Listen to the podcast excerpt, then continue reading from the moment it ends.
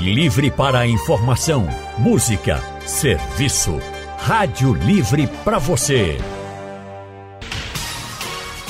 O consultório do Rádio Livre. Faça a sua consulta pelo telefone 3421 3148. Na internet www.radiojornal.com.br. A chegada do fim de ano sempre provoca uma reflexão acerca da vida e também das metas que a gente deseja alcançar. Mudar de carreira ou mesmo escolher algo que faça o coração bater mais forte acaba sendo a meta de muita gente para a virada de ano. E aqui no Brasil, esse desejo é ainda mais alto. Uma pesquisa realizada pelo Instituto ADP apontou que quatro em cada cinco brasileiros consideram mudar de emprego. E um dos motivos para a escolha é a vontade de ter o próprio negócio. Claro que é um caso muito específico, mas de maneira geral, a pergunta mais ampla é a seguinte: como escolher a melhor carreira para a vida? Para falar a respeito desse assunto, que é fundamental na vida de todo mundo, o consultório do Rádio Livre de hoje recebe Alan Barros, ele que é professor de projeto de vida e biologia do Colégio Saber Viver, pós-graduado em desenvolvimento e projeto de vida e mestre em biotecnologia e meio ambiente. Alan, boa tarde, seja bem-vindo. Boa tarde, muito obrigado aí pelo convite. A gente que agradece você estar tá participando com a gente nessa terça-feira. E vamos também receber Felipe Mansano, ele que é Red Hunter, especialista em liderança organizacional e gestão de pessoas. Felipe, é Mansano mesmo que se pronuncia? Boa tarde, seja bem-vindo. Oi, boa tarde, é, é Mansano sim. Perfeito. Prazer estar aqui com vocês, prazer estar com todo mundo aqui, espero contribuir bastante. É, o prazer é nosso. Bom, rapazes, como eu falava na abertura, esse assunto ele está presente na vida de todo mundo, independentemente da carreira que nós pretendemos seguir ou que a vida acabe nos levando a seguir. Por exemplo, vocês, um professor, outro especializado em liderança organizacional, gestão de pessoas, eu aqui como jornalista, temos o Big Alves, que é o nosso operador, está na técnica, técnica, desculpe, aqui no estúdio. Cada um acabou trilhando caminhos aí para a vida. No entanto, a pergunta central, que eu também falava na abertura, é como escolher a melhor carreira para a vida. E eu já começo perguntando a mesma pergunta para os dois. Tem receita de bolo? Alan, tem uma receita de bolo aí para essa resposta? é, eu acho que a, o melhor caminho que a gente precisa pensar é identificando os nossos interesses. E, e para isso eu acho muito importante que a gente conheça as nossas habilidades, que a gente pesquise também sobre as profissões do futuro, né, listar as opções de carreira, pesquisar sobre essas profissões que foram selecionadas por a gente, entender também um pouco é, desse mercado de trabalho né, com os profissionais da área, pesquisar também sobre salários, eu acho bastante importante, e tem algo que vem influenciando bastante também nesse pensamento para essa resposta, principalmente quando a gente fala de alunos que são terceiranistas e que estão saindo da escola agora com esse propósito, é ter como base a BNCC, a Base Nacional Comum Curricular, que foi homologada em 2017 para a educação infantil e o ensino fundamental, e em 2018 para o ensino médio, e o que é que, que, é que tem de tanta importância nessa BNCC para responder um pouco dessa sua pergunta? Hum. É porque a partir de agora todas as escolas do Brasil passaram a ter essa necessidade de contemplar as habilidades socioemocionais em seus currículos. Então, quando a gente fala de, de contemplar isso, isso fala também sobre contemplar a autoconsciência, essa autogestão, essa consciência social, essa habilidade de relacionamento, que é muito importante, e essa tomada de decisão responsável. Então, é, é bastante importante, eu diria assim, em suma, que é, quem pense nesse lado profissional, em primeiro lugar, é, veja e identifique seus interesses. E a partir dessa ideia, é, eu tenho certeza que a possibilidade de daquilo que você pensa dar certo, conhecendo as suas habilidades, é assim quase 100%. Felipe, o caminho é por aí. O que você pode acrescentar? É, acho que a colocação do Alan foi perfeita.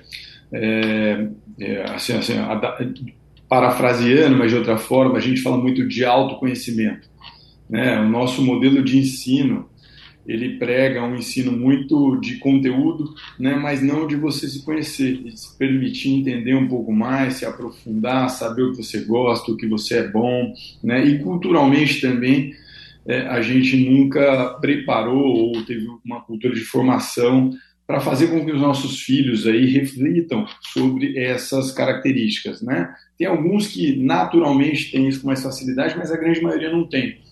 E o que a gente vê na entrada do mercado de trabalho, muitas vezes, são, são jovens profissionais que têm uma dificuldade, inclusive, de definir qual é a carreira que vão escolher, justamente porque não experimentaram isso antes, não tiveram a chance de, de mergulhar um pouco mais em si, como o próprio Alan comentou, saber um pouco mais do que gosta, e não é, é simplesmente porque eu gosto de matemática e física que eu vou para fazer uma coisa, se eu gosto de biologia eu vou fazer outra coisa. Tem muito mais coisa por detrás disso daí que precisa ser levado em consideração.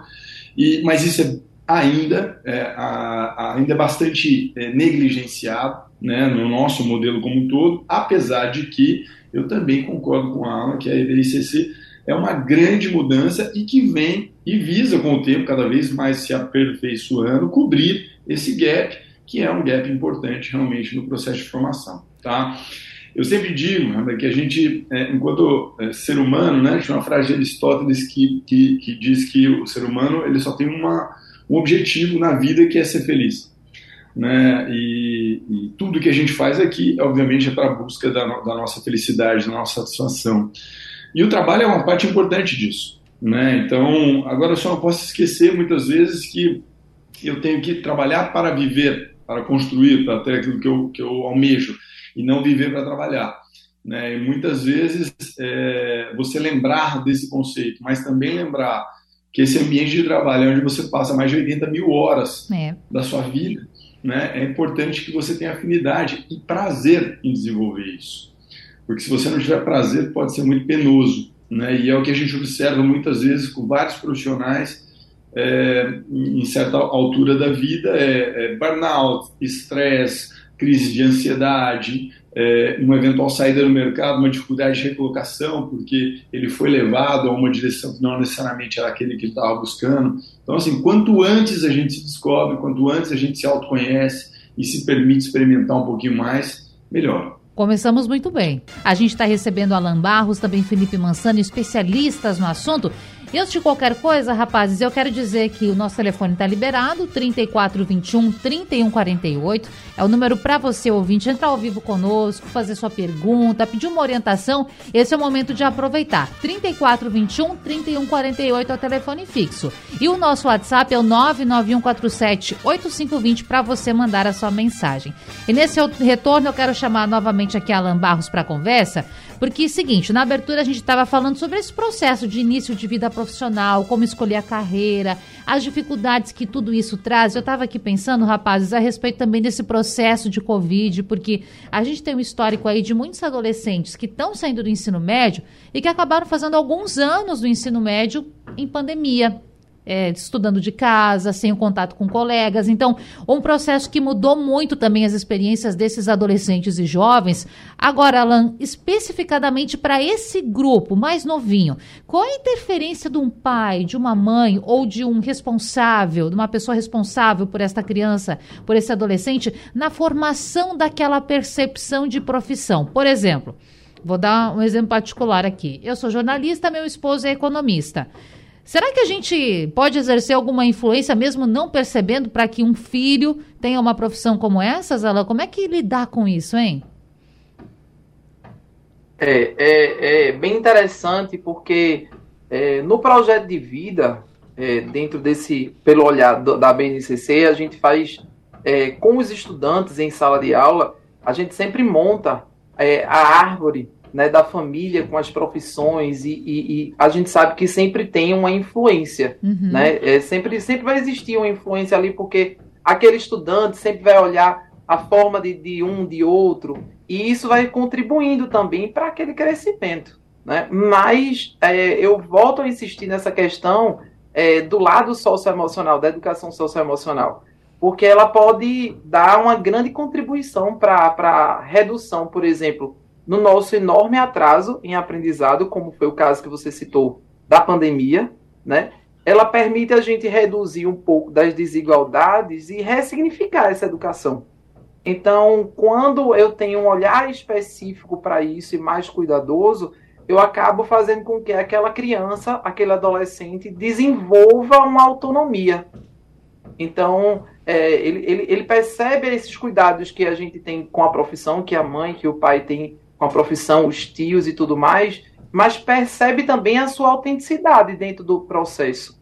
Então, é por isso que é bastante importante essa, essa, essa questão de tornar a vida do adolescente mais significativa. Né? Então, fazer com que ele comece a, a se observar e refletir sobre si mesmo, então, isso é um, um, ponto muito importante. Identificar também a origem das emoções dele. Uhum. Né? Então, o que é que eu sinto quando eu vejo que minha mãe e meu pai se preocupam nesse nesse ponto com o trabalho? Será que é esse o caminho que eu quero seguir ou, ou não? Então, fazer com que é, é, ele observe e reflita sobre isso é importante. Uma dica também que eu sempre entrego, assim, que eu acho importante e relevante, é manter um diário do autoconhecimento. Fazer isso desde cedo é importante, porque a gente como disse bem Felipe, né? Uhum. Agora eu vou lhe parafrasear aí um pouquinho, viu, Felipe? é ter essa ideia de que a gente tem que, que, que, valorizar esse autoconhecimento em cima daquilo que a gente vive. Então, esse diário do autoconhecimento, a gente precisa valorizar muito, se questionar antes de agir de um modo impulsivo. Então, como é que eu devo né, agir diante de uma situação ou de outra? Observar também aqueles pequenos feedbacks uhum. é, que as pessoas mais próximas acabam me dando. Então, é, ah, olha, ele tem mais habilidade de lidar com o animal. Ah, olha, será que isso faz sentido? Né? E como é que eu posso conduzir o meu filho a perceber aquilo, ou até mesmo explorar aquilo que ele tem?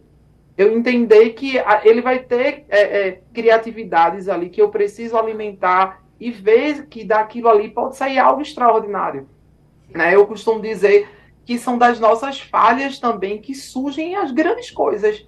E a gente acaba não valorizando. Às vezes a gente penaliza aquela falha tanto que, que, que o estudante ele entra num processo de ansiedade muito grande e, e ele não tem a percepção que daquilo ali pode nascer as grandes coisas. E aí eu sempre reflito como exemplo é, um grande, um grande é, é, é cientista que foi Alexandre Fleming que descobriu o, os antibióticos a partir de uma falha de um experimento no laboratório. Então, a gente valorizar muito isso dos nossos filhos. Ah, teve essa falha, vamos, vamos fazer com que ele aprenda com aquilo. Por que aquilo ali aconteceu? Vamos refletir. Né? Vamos também ouvi-lo. Tem uma coisa que, que eu, eu, eu gosto muito de falar, que às vezes a gente tem o costume do dia a dia de falar para as nossas crianças, né? Engula o choro, engula esse choro, né? Então, é, é algo que, será que, que a gente não está fazendo com que ele reprima aquela emoção daquele momento? Porque a gente não provocar ele a pensar por que aquilo? Porque o que é que ele está sentindo naquele momento? Então a gente valorizar esse sentimento para que a gente possa reverberar isso tudo a favor daquela criança, a favor daquele adolescente. Então é, é bastante importante que a gente sempre observe, reflita e que a gente vá construindo. E, e, e essa construção ela é gradativa. É muito diferente a gente dizer assim: eu, eu, eu sou feliz, eu estou feliz né? Uhum. Então, assim, eu posso estar naquele momento triste e ser uma pessoa feliz. Então, a gente valorizar a tristeza, assim como a gente também valoriza a alegria. Porque na alegria a gente pensa em coisas que na tristeza a gente não pensa. E, e essa gangorra faz com que a gente vá entendendo, a gente entenda ao longo do nosso processo quem nós somos. E vamos se, é, se, se é, descobrindo e, e, galgando outras coisas, se humanizando dentro desse processo. Então, é, eu acho que sim, para a resposta tem influência, mas eu acho que essas influências elas precisam ser interrogadas, uhum. refletidas, observadas, e aí, a partir dessa criação dessas ideias, fazer com que aquele adolescente se redescubra dentro do seu processo. E Tudo a gente... tem seu tempo. Né? Sim. Né? E claro, pensando na tua reflexão aqui, Alan, eu também estava me dei aqui a pensar a respeito e já chamando o Felipe também agora para a conversa nessa questão que envolve a pressão que muitas vezes um pai, uma mãe, um parente, uma avó, um avô, um tio, um padrinho, um dindo, dinda acaba exercendo na criança, ou no adolescente, ou no jovem, porque a gente sempre quer que este pequeno que está sob a nossa responsabilidade tenha as melhores condições de vida independentemente daquelas que foram ofertadas a gente. Nós queremos sempre que ele tenha quanto melhor, a gente fica mais feliz. Agora, muitas vezes exerce uma pressão sobre essa criança, porque ela pode se sentir pressionada a exercer uma profissão, que é a profissão que os pais querem, mas não é aquilo que esta pessoa gosta. Então, como se conseguir ser um exemplo positivo, levar esse ensinamento, essa valorização da carreira, de incentivo, de ser quem você quiser ser, mas sem exercer, Felipe, uma pressão a ponto desta criança, desse adolescente, ser quem os pais queiram que ele seja. Como a gente dosa isso? É, esse é um ponto é, importantíssimo. Eu, como pai, né, que estudo, que me aprofundo, obviamente tenho dificuldade, porque a gente projeta, obviamente, é. nos nossos filhos os nossos desejos, inclusive de coisas que a gente não conquistou. Né? Então, óbvio que a gente quer sempre o melhor e que a gente espera, obviamente, oferecer para eles e que eles tenham acesso ao que tem de melhor.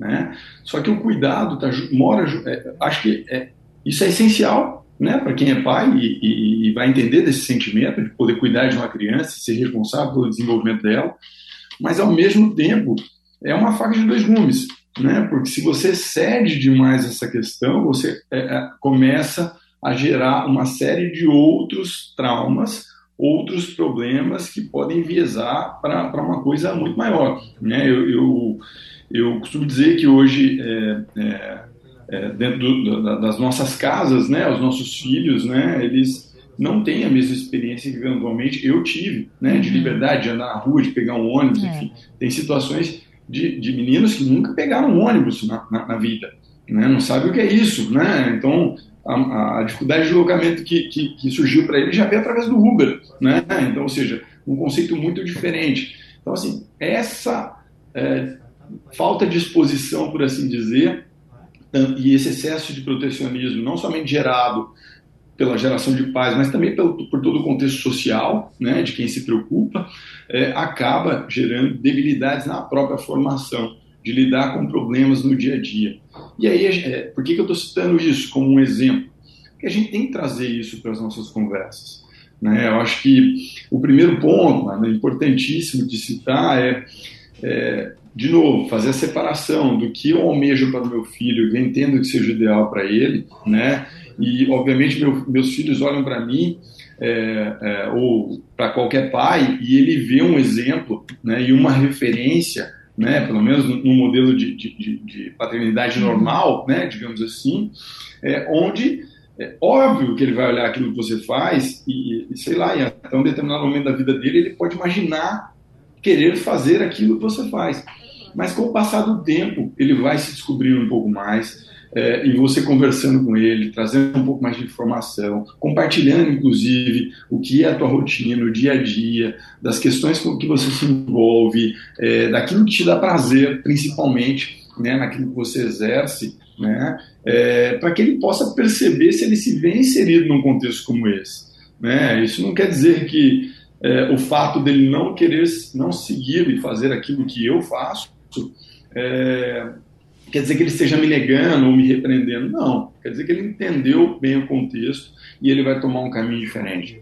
Quando a gente fala de, de, disso dentro de um contexto organizacional, isso é, muitas vezes é até mais sério. Você tem grandes empresas que têm questões de sucessão, onde muitas vezes os sucessores eles são meio que obrigados, direcionados é, moralmente para assumir aquilo que um dia foi construído pela família e tudo mais, trazendo todo esse fardo nas costas. E tem uma parte dessa população que simplesmente não quer e que teoricamente está tudo bem, né? Porque ele não está negando tudo que foi construído pela família, porém o caminho que ele está buscando é diferente daquilo que está sendo proposto naquele momento. Então, refletir também sobre essa questão de que talvez o ideal seja suportá-lo é, no caminho que ele quer seguir e, e na sua necessidade que você tem da tua organização, buscar alguém que realmente ame e deseje estar naquela posição, que é a pessoa que vai fazer muito bem e garantir a longevidade dos seus negócios. É uma reflexão que tem que ser feita por todo mundo desse contexto familiar e uma aceitação também, não é? E é como a gente falava lá na abertura. Mudança de ano, o pessoal pensa muito a respeito em novos ambientes, em também mudar de ares, e é por isso que agora a gente vai falar a respeito de uma virada de chave para aqueles ouvintes que estão nos acompanhando e que, quem sabe, já já trilharam aí um caminho de mais anos na sua trajetória profissional. Eu vou começar novamente com o Alan e lhe perguntar, Alan, qual é a dica para aquela pessoa que já trabalhou, enfim, já está no mercado de trabalho, por exemplo, 10, 20, 30 anos? Tem alguma dica para não arriscar tanto, ficar seguro e mesmo assim fazer aquilo que ama? Até porque a gente pode mudar de gosto ao longo da vida, né? É verdade. É, é muito importante que a gente pense que é, a gente tem essa questão de se preparar para outras coisas na nossa vida, mas que essas mudanças elas sejam feitas de forma que a gente fique bem atento às nossas necessidades, né? Sempre essa questão dos nossos valores e que essa própria caminhada ela seja fortalecedora para a gente. Então, dentro dessa, dessa perspectiva, é muito importante que a gente faça as nossas escolhas, mas que a gente volte a estudar né, algo diferente, algo que potencialize esse nosso novo projeto. A gente faça alguns cursos ali relacionados àquilo que a gente deseja. A gente até crie projetos pessoais novos dentro daquilo. É, a gente faça, de certa forma, um currículo de transição. Né? Um currículo de transição é isso, é, é, é você voltar a estudar, ter esse cuidado até é, de ter uma reserva para que você possa oxigenar e respirar melhor durante essa mudança, com menos atrito interno, menos ansiedade. Desenvolver um, um novo networking é algo que é muito importante. Né? Você fazer novos links, com ouvir pessoas que estão naquele meio, é, chegar junto, conversar. Procurar também uma consultoria de carreira, né? procurar também um apoio mais uma vez, socioemocional para aquela estrada. Então, é, é, o novo sempre nos deixa muito inquieto, né? Aquele, mas quando a gente começa a perceber que esse novo ele está pautado numa solidez muito grande, isso já nos dá um conforto nessa nova estrada. Né? Mudar de carreira não é uma decisão simples. A gente, a gente precisa entender isso, né? Mas que a gente precisa manter o nosso objetivo vivo todos os dias, fazer as nossas tarefas propostas, o que é que a gente determina, qual o nosso propósito naquele dia, né, para aquela mudança de fato acontecer bem. Fazer visualizações de como será o nosso futuro diante daquilo. Né? Pensar também em momentos da nossa vida em que a gente conseguiu ultrapassar e alcançou o que a gente queria, né? e buscar neles a força para que a gente possa continuar. A gente se dá força nessa estrada, ela é importante. A coragem, né? Tem que estar ali disponível na gente sempre que a gente precisar, a partir desse olhar, desses momentos que a gente passou. E, claro, quanto mais a gente se desafia, a gente tende a alcançar resultados é, melhores e a gente se realizar diante disso. Né? Então, eu aproveito até diante desse Sim. fechamento de ano, né? esse, esse ano novo que entra, para desejar a todo mundo isso, que a gente se renove dentro da nossa profissão.